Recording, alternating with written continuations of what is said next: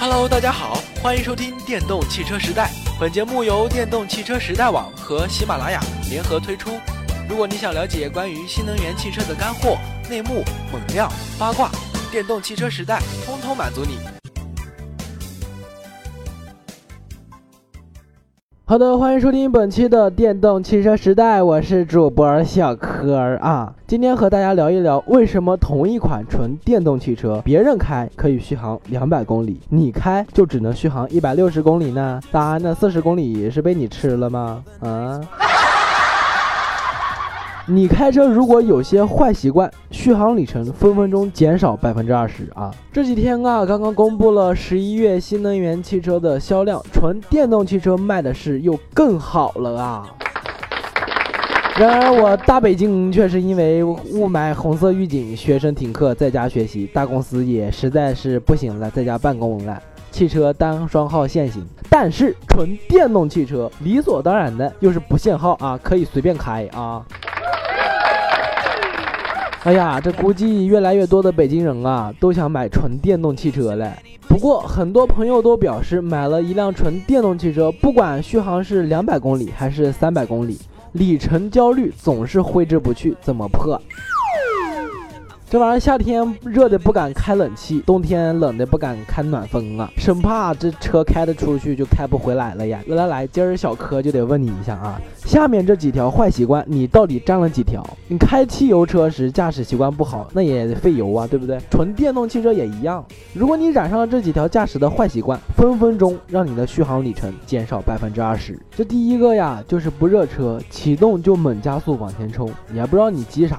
当然了，在这里就有人说了，呃，只听说过这个汽车要热车，还真没听说过这电动车也要热车啊？咋热呀？这是这电动车到底咋热车呀？电动汽车不能像汽油车一样在原地热车，因为停车时电池是不工作的呀，你要知道，对不对？这里说的热车，就是指启动后缓慢均速行驶三到五分钟，通过行驶让电池包里的这个冷却液慢慢的去热起来，帮助电池工作。那么电池热起来之后，消耗同样的电量，相比冷电池时也跑得更快了，知道不？举个例子说明一下啊，冷电池时稳定在五十安的电流时候，最快只能跑每小时四十千米左右，而在开过一段时间后，电池它热起来了。外界道路环境什么都没有变化的情况下，同样是在五十安的电流时，车速可以达到每小时五十五千米左右。意思就是说呀，耗电一样的情况下，如果是百分之一的电量，冷电池可以开到一公里，那么热电池情况下，因为速度更快，则可以开到一点二公里左右。哇，说了这么多，就是想告诉大家。电池温度决定续航里程的重要原因之一啊！没充分热起来的车，加速猛开会造成耗电大、速度低，而且续航里程也会减少百分之十到百分之十五左右。第二就是频繁刹车启车，汽油车频繁刹车启车耗油大，电动汽车也会耗电大。频繁刹车启车，电动机的启动电流是正常运转时的数倍啊！如果在启动时慢慢启动。到红灯前缓缓滑行后停车，上坡时双脚力，下坡时滑行，自然而然的就能够省电。当然了，续航里程也就是能跑得更远了。第三就是飞车党，急加速，急刹车，速度太快，电动机始终以最大的功率输出，发热就会比较大，除了消耗更多的电能，也会影响到电动机的使用寿命。横踩油门加速、急刹车都会使得瞬间电流过大，也就是耗电大。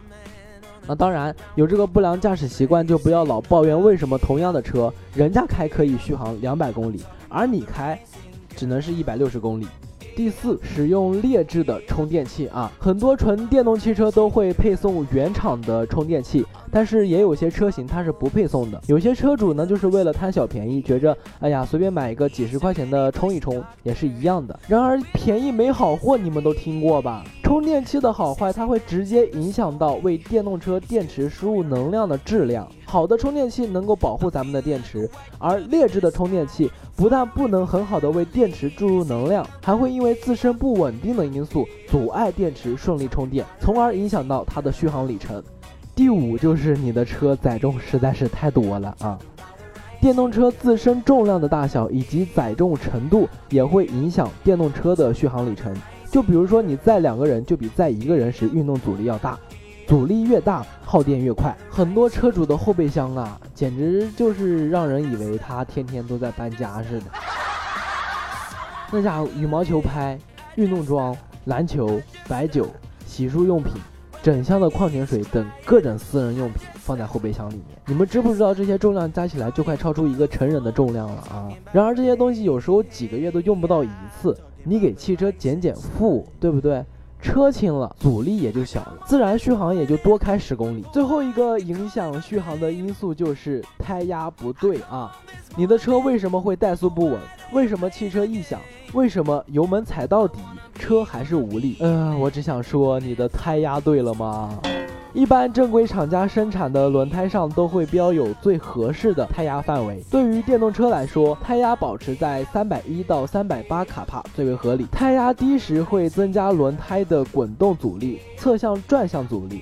使电动汽车增加耗电，而且还会影响轮胎的使用寿命和车辆的行驶安全。而且低压严重的时候会导致电动车的耗电量加倍啊！哎呀，说了这么多，我只想对那些电动汽车续航短的车主们说一句话啊。来来来，赶紧来对号入座啊！听你以上这些坏习惯，你都占了几条啊？好了，今天的内容分享就到这儿了啊！如果关于电动汽车你有什么想了解的，欢迎在节目下面的评论进行留言啊！同时也别忘了关注我们的同名微信公众号“电动汽车时代”。感谢您收听本期的节目，我们下期再见。